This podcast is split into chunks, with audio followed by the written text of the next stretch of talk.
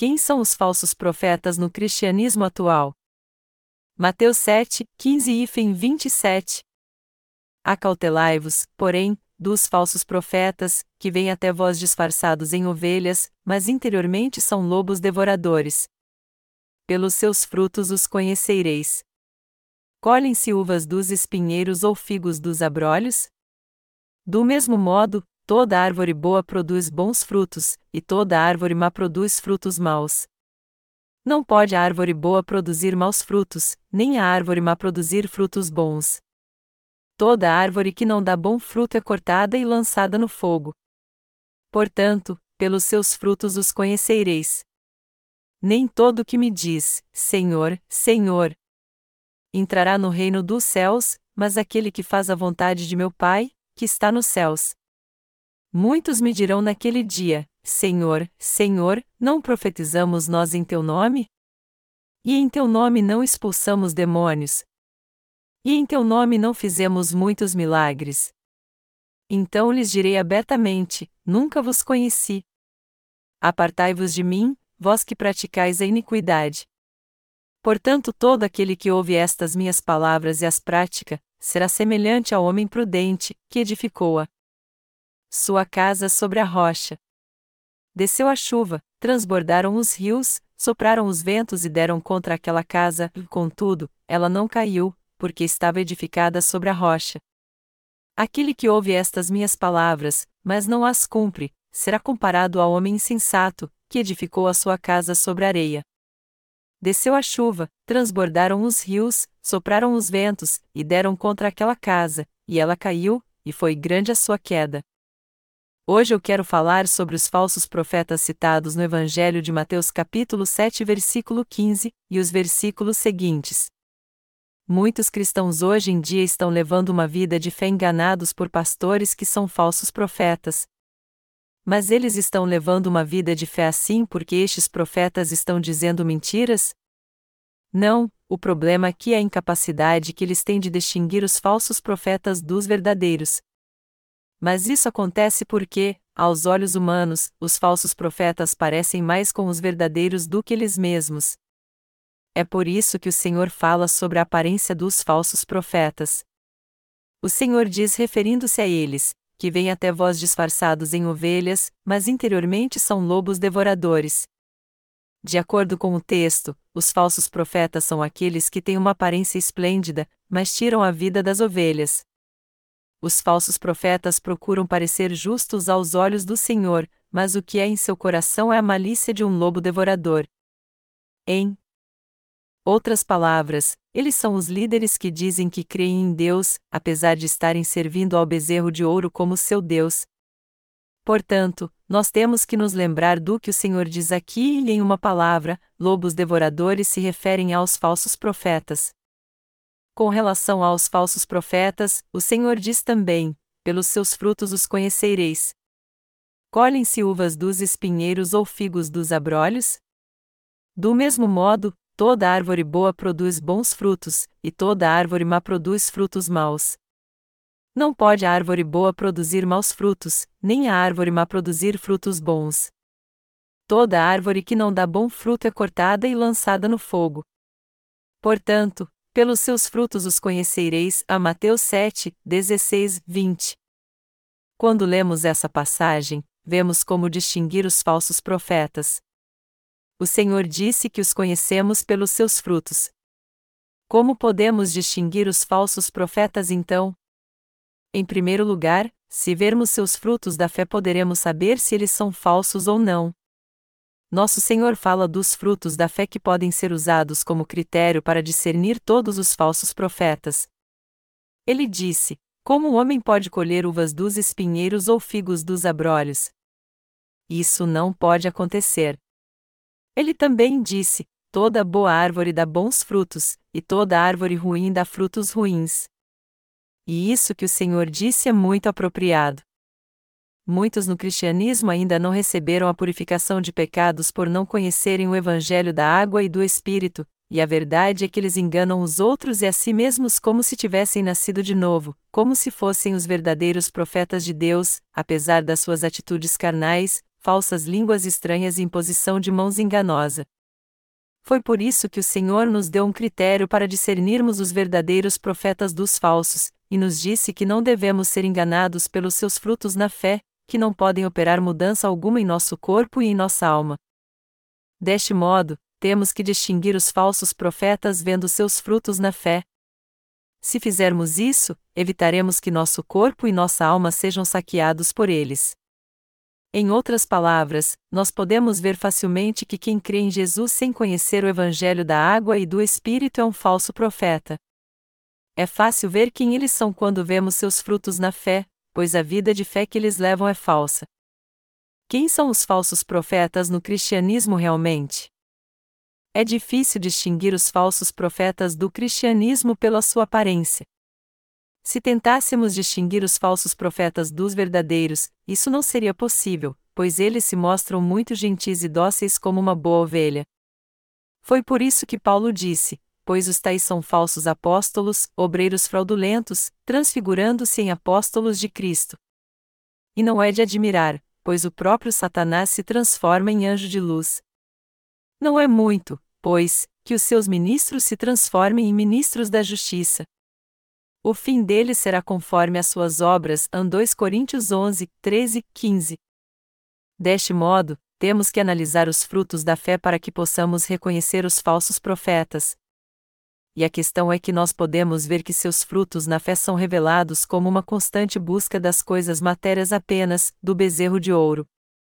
Aqueles que só buscam as coisas materiais em Deus não são árvores que dão bons frutos, lá ao contrário, são falsos profetas, árvores que dão frutos ruins.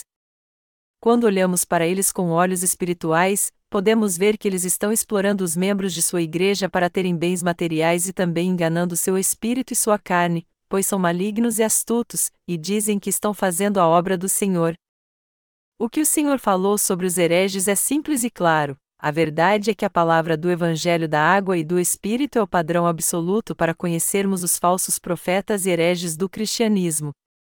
E nós temos que distinguir os falsos profetas no cristianismo de hoje. Mas por essa não ser uma tarefa muito fácil, temos que fazer isso usando o Evangelho da Água e do Espírito que nos foi dado como padrão.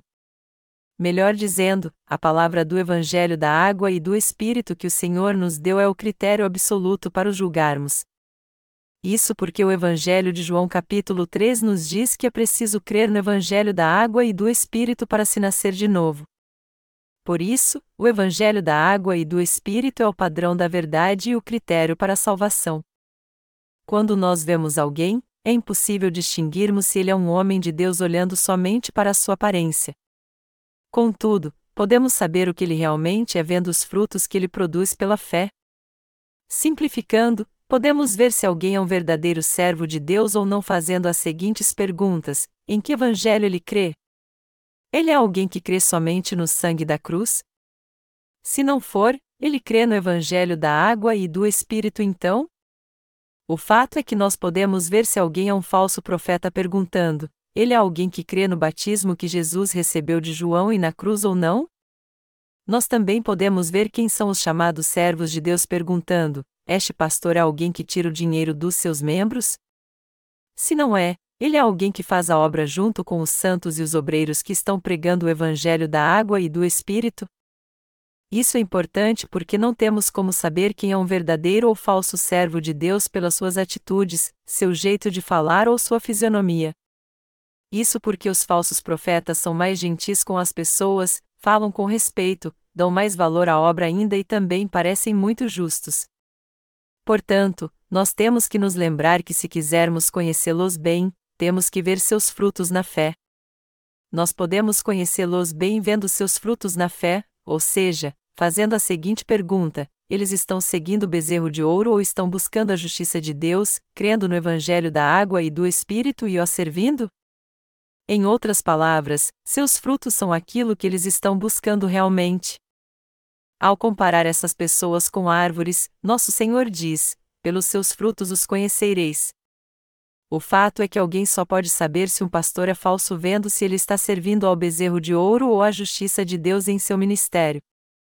Se seu coração estiver cheio de ganância e ele estiver explorando os membros de sua igreja para ter bens materiais, ou seja, se ele estiver servindo apenas ao bezerro de ouro, ele com certeza é um falso profeta. A verdade é que, servindo ao bezerro de ouro, os falsos profetas estão matando a alma dos membros da igreja e explorando seus bens materiais em nome de Jesus Cristo. Nós podemos saber muito bem quem eles são vendo seus frutos na fé. Se um pastor não conhece o Evangelho da água e do Espírito e continua exercendo sua função pastoral sem pregar o verdadeiro Evangelho à sua igreja por não conhecê-lo, a obra que ele está fazendo é servir ao bezerro de ouro da ganância que ocupa o lugar de maior importância em seu coração. Como os membros de sua igreja podem ouvir o Evangelho da água e do Espírito então, haja vista que a justiça de Deus é pregada por alguém cujo coração é falso? Isso é impossível. Pastores como estes podem fazer com que seus membros sejam remidos de seus pecados e nasçam de novo? Isso é impossível também. Eles podem pregar o Evangelho da água e do Espírito para sua igreja, o que pode realmente fazê-los se tornar filhos de Deus? Não, não podem. Fica bem claro aqui que ninguém pode se tornar sem pecado ouvindo aos sermões que eles pregam. Se eles realmente nascerem do novo crendo na palavra da justiça de Deus, o Espírito Santo habitará em seu coração e, como resultado, eles também pregarão o Evangelho da água e do Espírito. A verdade é que, pelo lado espiritual, eles são boas árvores e, no fim, por darem bons frutos, eles também passarão a servir ao Evangelho da água e do Espírito dado pelo Senhor. Em outras palavras, aqueles que ouvirem suas palavras saberão o que é o Evangelho da água e do Espírito e se tornarão pessoas que servem a justiça de Deus e exaltam. No entanto, se eles não conhecerem o Evangelho da água e do Espírito, eles nunca poderão pregá-lo aos membros de sua igreja. Foi por isso que o Senhor disse que toda árvore que não dá bom fruto é cortada e lançada no fogo, a Mateus 7 horas e 19 minutos. O Senhor disse que nos últimos dias ele cortará os falsos profetas e os lançará no fogo que nunca se apaga. O inferno é o lugar onde o diabo e seus servos serão aprisionados. Aqueles que estão servindo ao bezerro de ouro no cristianismo são hereges espirituais para Deus. Está mais do que correto chamar de falsos profetas os que estão exercendo seu ministério no cristianismo sem conhecer o evangelho da água e do espírito. Dentro do cristianismo hoje, há muitos que estão exercendo a função pastoral de uma forma ilícita. É uma pena dizer isso, mas existe no cristianismo hoje muitos falsos profetas. Falsos profetas são aqueles que creem no falso evangelho ao invés de crerem no evangelho da água e do espírito, e a sua fé só os leva a servir ao bezerro de ouro da ganância. Este é o seu fruto e eles trabalham sem segredo no limite territorial chamado Igreja para extorquir dinheiro de seus membros. Eles exploram o dinheiro de seus membros usando o pretexto de estarem ofertando a Deus. Suas palavras são suaves e às vezes eles fazem pregações confusas misturando o Antigo com o Novo Testamento, como se conhecessem a palavra de Deus e também crescem nela espiritualmente. Mas se olharmos para o verdadeiro aspecto do seu ministério pastoral, veremos que eles estão servindo apenas ao bezerro de ouro, pois não conhecem o Evangelho da água e do Espírito. É notório que eles não podem pregar o Evangelho da água e do Espírito para seus membros, pois não o conhecem. E está bem claro aqui que eles não podem fazer nada espiritual pelos membros de sua igreja. Entretanto, eles se esforçam muito para tirar dinheiro dos seus membros usando astutamente doutrinas cristãs que falam da graça de Deus, Deste modo, muitos pastores hoje em dia só estão preocupados em construir igrejas maiores e ninguém pode dizer que sua obra pastoral é diferente de algum negócio deste mundo. Assim como alguns começam com um pequeno negócio e depois passam a ter uma empresa que é encontrada no mundo todo, como o Walmart, eles se esforçam muito para construir uma grande igreja, pois sabem que assim terão muito mais membros e poderão tirar muito mais dinheiro deles. É por isso que estes pastores fazem planos específicos para arrecadar mais dinheiro a fim de construir uma igreja enorme em sua cidade, pois só estão interessados em ganhar dinheiro, não em ganhar almas. É um grande absurdo ver como eles levantam os recursos para construir suas igrejas. Para construir igrejas ainda maiores, eles não recolhem ofertas voluntárias daqueles que querem servir ao Evangelho de uma maneira pura, mas exploram os membros de sua igreja com ideias mirabolantes para recolher fundos para a construção. Por exemplo, alguns deles incentivam seus membros a pegar um empréstimo no banco. E os alvos principais são os presbíteros e diáconos, que são os oficiais que cuidam dos assuntos da igreja. Para alcançar seus objetivos, os pastores fazem com que seus membros ofertem o dinheiro que pegaram emprestado, dando sua palavra que é para a construção do templo. Isso faz algum sentido? Contudo, eles fazem com que as pessoas deem ofertas no valor de 10 milhões de won, o que equivale a 10 mil dólares americanos, e embora os leigos doem pouco, os líderes da igreja, como os diáconos, doam cerca de 3 mil won, enquanto que os presbíteros doam de 5 e 10 mil won pela fé. Eles também não se esquecem de criar um clima de competição entre eles para que eles doem mais. Mas é claro que o dinheiro será dos membros da igreja que terão que pagar ao banco o empréstimo que fizeram, Assim, os pastores que agem dessa maneira conseguem construir grandes templos que chegam a custar milhões de dólares. Quando vejo estes templos gigantescos sendo construídos em pequenas cidades e vilarejos da Coreia, eu fico triste porque muitos dos membros daquela igreja com certeza doaram muito dinheiro. Vamos calcular as doações necessárias para construir um templo gigantesco. Quando os membros de uma igreja prometem dar uma certa quantia, por exemplo, 20 mil dólares, se algum deles falhar, os outros com certeza terão que cobrir essa diferença. No entanto, se 10 pessoas derem 20 mil dólares, de quanto será o total? Será de 200 mil dólares. Apenas com a oferta de 10 membros é possível levantar 200 mil dólares. Então, se eles forem construir uma igreja de 50 milhões de dólares, tudo o que precisam é que 2.500 membros doem 20 mil dólares cada. Muitas igrejas na Coreia têm mais de 2 mil ou 3 mil membros adultos, e por isso este cálculo nos mostra que não é tão difícil assim construir uma grande igreja de 50 milhões de dólares. Por essa razão, os pastores na Coreia estão competindo para ver quem vai conseguir construir as maiores igrejas, pois eles sabem que elas compartam muita gente e eles podem tirar muito dinheiro dessas pessoas. Hoje em dia, os pastores que servem ao bezerro de ouro da ganância pregam assim: quando morrer você vai levar seu dinheiro contigo? A Bíblia diz que você tem que ajuntar tesouro no céu, onde a traça e a ferrugem não destroem e os ladrões não arrombam nem roubam. Nós temos que fazer a obra de Deus. Então, vocês que não puderem pegar um empréstimo, façam um seguro de vida. Se vocês fizerem isso, o banco lhes dará um empréstimo, é assim que eles tiram seu dinheiro. Para eles, os 20 milhões de dólares dos seus membros não é nada. Na maioria dos casos, os membros que são fiéis pegam empréstimo e dão como oferta para a construção do templo. Os membros fiéis que têm fé em Deus pegam empréstimo e doam para a construção da igreja porque acham que essa obra agrada a Jesus Cristo. Todavia, os falsos profetas só estão interessados em bens materiais, e é por isso que eles continuam construindo igrejas maiores para que possam comportar muitas pessoas. E quando essas pessoas se tornam membros, eles começam a dar ofertas como aqueles que se converteram antes deles. Por essa razão, mesmo que os membros da igreja sejam muito pobres, ainda assim é possível construir uma grande igreja. É claro que nem todos os pastores fazem isso, mas isso é algo que certamente acontece na maioria das igrejas na Coreia. Para eles, comprar um ônibus para transportar os membros de sua igreja não é difícil. Algo assim pode ser comprado apenas com as ofertas dos presbíteros.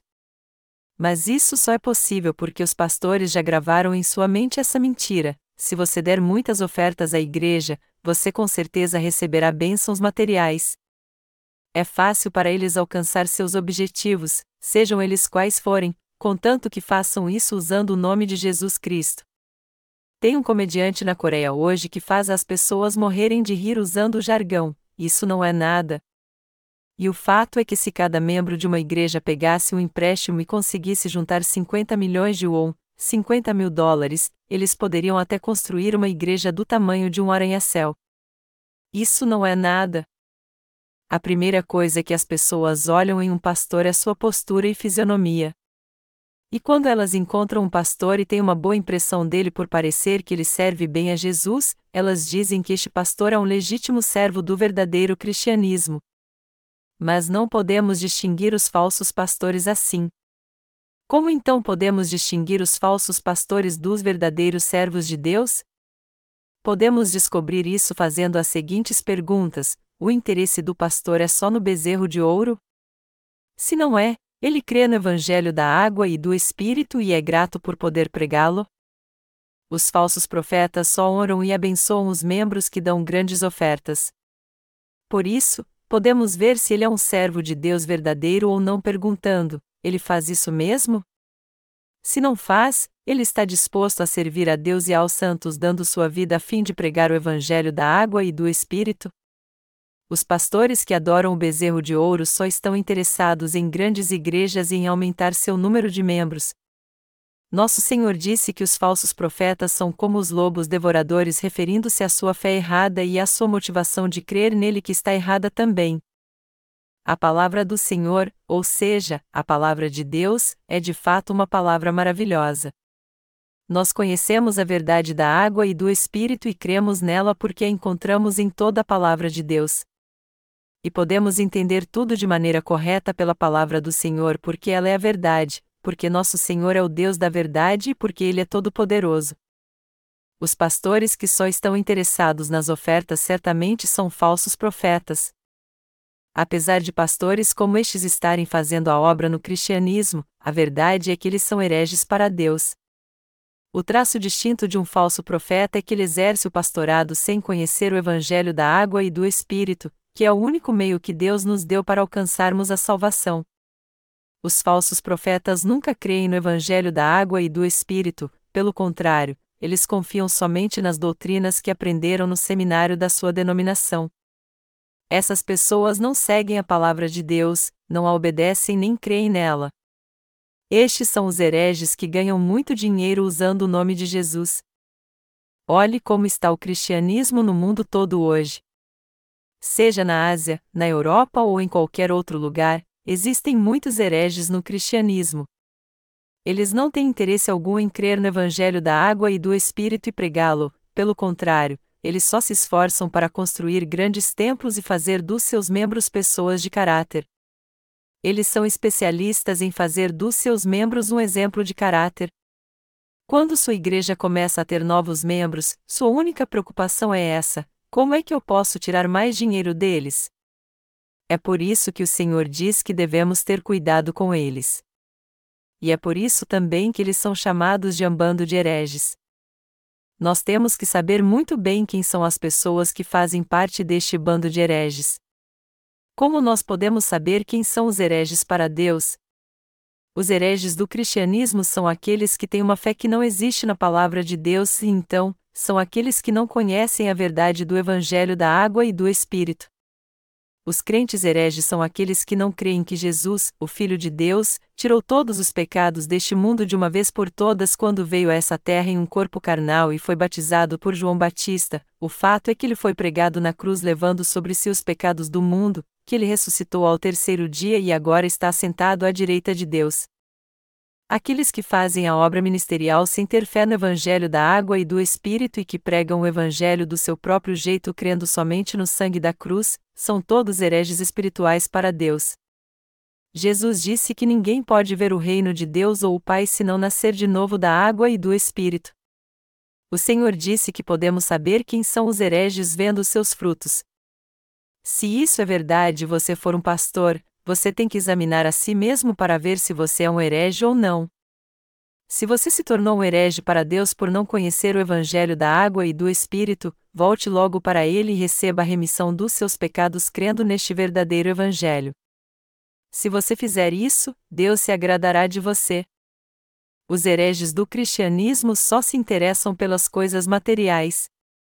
Deste modo, se analisarmos a situação baseados na palavra do Senhor, veremos que grande é o número de hereges no cristianismo mundial. Eles tiram o dinheiro que os pobres ganham com muito sacrifício. Mas é claro que eles também tiram dinheiro das pessoas ricas. Seu coração está voltado para pregar o Evangelho com a intenção de ganhar dinheiro. nós temos que diferenciá-los de nós tendo em vista o que o Senhor disse sobre nós. Ele disse que uma árvore ruim não dá bons frutos. Isso significa que se uma pessoa que não recebeu a remissão de pecados pela fé no Evangelho da água e do Espírito e não tem o Espírito Santo em seu coração, ela jamais dará frutos espirituais. O fato é que, mesmo que alguém pregue bem, tenha uma boa aparência e fale corretamente, tudo o que ele faz, seja o que for, não tem valor algum. Às vezes, quando eu assisto ao canal cristão, eu analiso como está a fé cristã, as pregações e os ministérios que há hoje no mundo todo.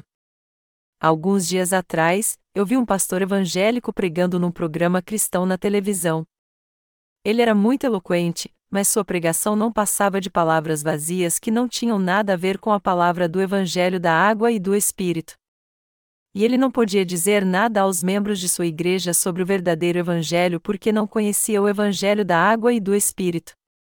Se um pregador não prega o Evangelho da água e do Espírito, ele certamente é um falso profeta. Um pregador enganoso é aquele que prega a palavra de Deus sem fé no Evangelho da água e do Espírito ele é um falso profeta. Existem muitas pessoas assim. Na verdade, os falsos profetas sempre pregam sermões legalistas e se esforçam ao máximo para servir ao bezerro de ouro. Os irmãos no mundo inteiro que receberam a remissão de pecados lendo nossos livros nos mandam vários e-mails, e ao lermos o que eles escreveram, nós vemos que os falsos profetas de lá também dizem às pessoas para doar mais dinheiro, pois ficam loucos para construir igrejas maiores e eles nos enviam mensagens nos agradecendo muito por pregarmos o Evangelho da água e do Espírito para eles. Estamos pregando o Evangelho da água e do Espírito através dos nossos livros e é livros que são enviados gratuitamente àqueles que são cristãos e desejam mesmo receber a remissão dos seus pecados. Entretanto, os hereges só querem tirar dinheiro dos seus membros fazendo-os ofertas cada vez mais e pregando sermões só com essa intenção, ao invés de pregarem o Evangelho de Deus apesar do seu entusiasmo em construir grandes igrejas para comportar mais gente, a verdade é que, no fim, eles não estão pregando o evangelho da água e do espírito, a verdade mais importante que existe, aos seus membros, pelo contrário, eles estão enchendo seu coração com a ganância do bezerro de ouro. Amados irmãos, há muitos que se tornaram hereges dentro do cristianismo hoje em dia.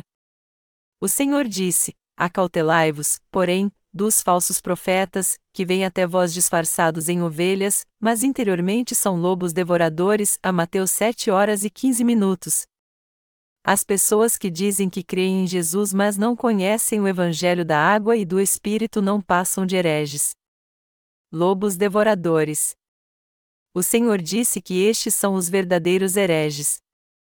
Os lobos em pele de ovelha são muito educados e falam muito bem, mas tudo que pedem à sua igreja é que ofertem mais. Eles não pregam a verdade do Evangelho que livra almas das pessoas do pecado e, como consequência, eles fazem com que a alma delas, que não pode morrer, seja amaldiçoada e destruída. É por isso que há muitos hereges no cristianismo hoje. Aqueles que não pertencem ao cristianismo não são hereges para Deus, eles são apenas ovelhas perdidas. No entanto, há muitos hereges em meio àqueles que pertencem ao cristianismo, que creem em Jesus e se tornaram líderes, ministros e leigos. Eles são hereges, porém não sabem disso porque não conhecem o Evangelho da água e do Espírito nem creem nele, porque não receberam a remissão de pecados em seu coração e porque não têm o Espírito Santo. Eu quero que você procure saber se seu pastor é um herege ou não. Se eu fosse dizer algumas coisas aqui antes, isso não seria fácil para mim porque chocaria vocês. Entretanto, eu percebi que havia chegado a hora de falar sobre os hereges que estão na presença de Deus. É por isso que estou lançando essa série de sermões sobre heresia. O que eu estou pregando é o que o Senhor disse: que a árvore boa dá bons frutos e a árvore ruim dá frutos ruins. Eu vou publicar alguns livros sobre heresia.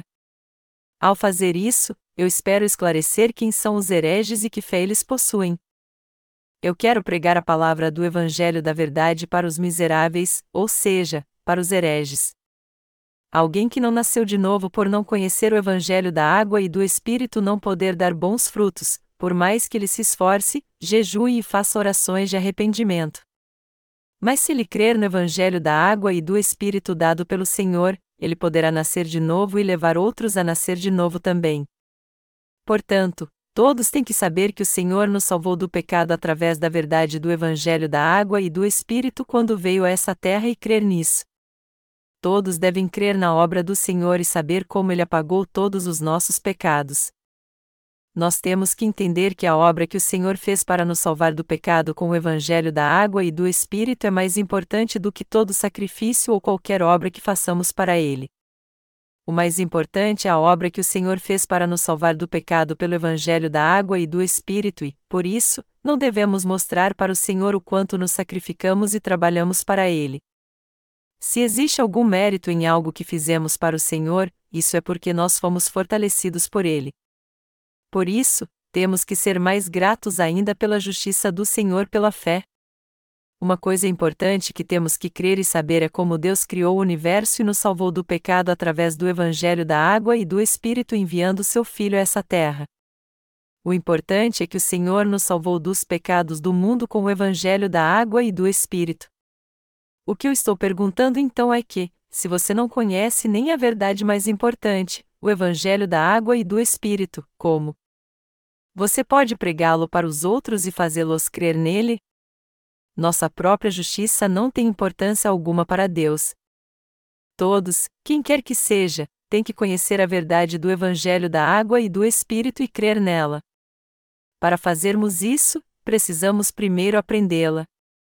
E, para isso, boa vontade é algo essencial todos devem crer neste Evangelho e servi-lo, para que depois possam pregá-lo aos outros. Você concorda? Se não concorda, você deve ser um herege. A verdade é que aqueles que não creem no Evangelho da água e do Espírito hoje em dia serão destruídos, pois eles vivem fazendo tudo o que os hereges fazem e serão afligidos por causa da sua heresia, por mais que não tenham desejado ser hereges. Independente de quem seja, as pessoas têm que crer em Jesus e conhecer a verdade do Evangelho da água e do Espírito. Elas também têm que guardar em seu coração este Evangelho e crer nele.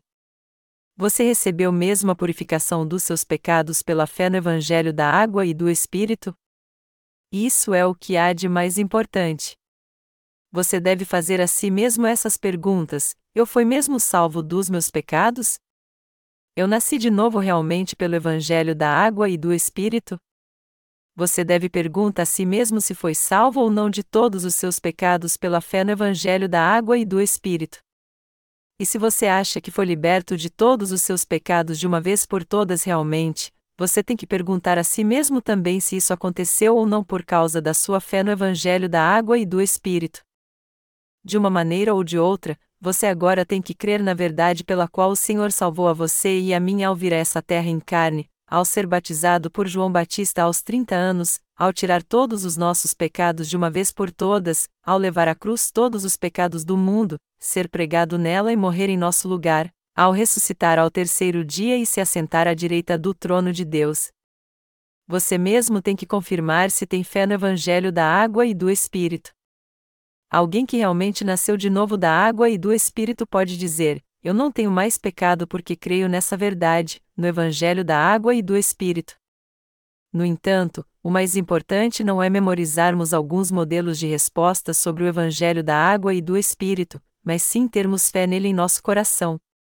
Você tem que ser alguém que pode perguntar a si mesmo: Eu não tenho mais pecado mesmo?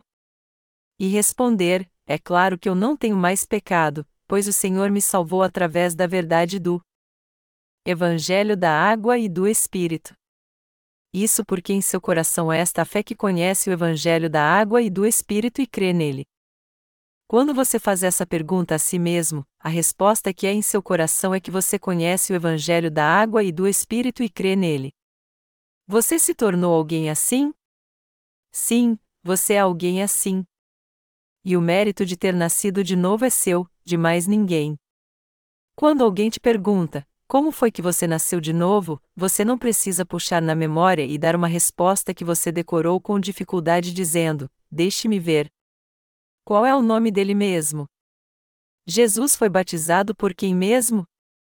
Essa é a resposta correta que você tem que dar. O Senhor me salvou ao vir a essa terra, tirando todos os meus pecados ao ser batizado, morrendo na cruz por mim e ressuscitando dentre os mortos. Apesar de ser imperfeito, eu não tenho mais pecado, pois o Senhor me salvou assim. Não há mais nenhum pecado em meu coração realmente. Deste modo, eu recebi a remissão de pecados. É isso que você tem que dizer: sim, eu já recebi a bênção de Deus por crer no Evangelho da água e do Espírito. Nós não podemos ser como os mentirosos diante de Deus. Nós temos que ser fiéis a Ele crendo no Evangelho da água e do Espírito. Temos que ser aqueles cuja fé é reconhecida por Deus crendo no Evangelho da água e do Espírito.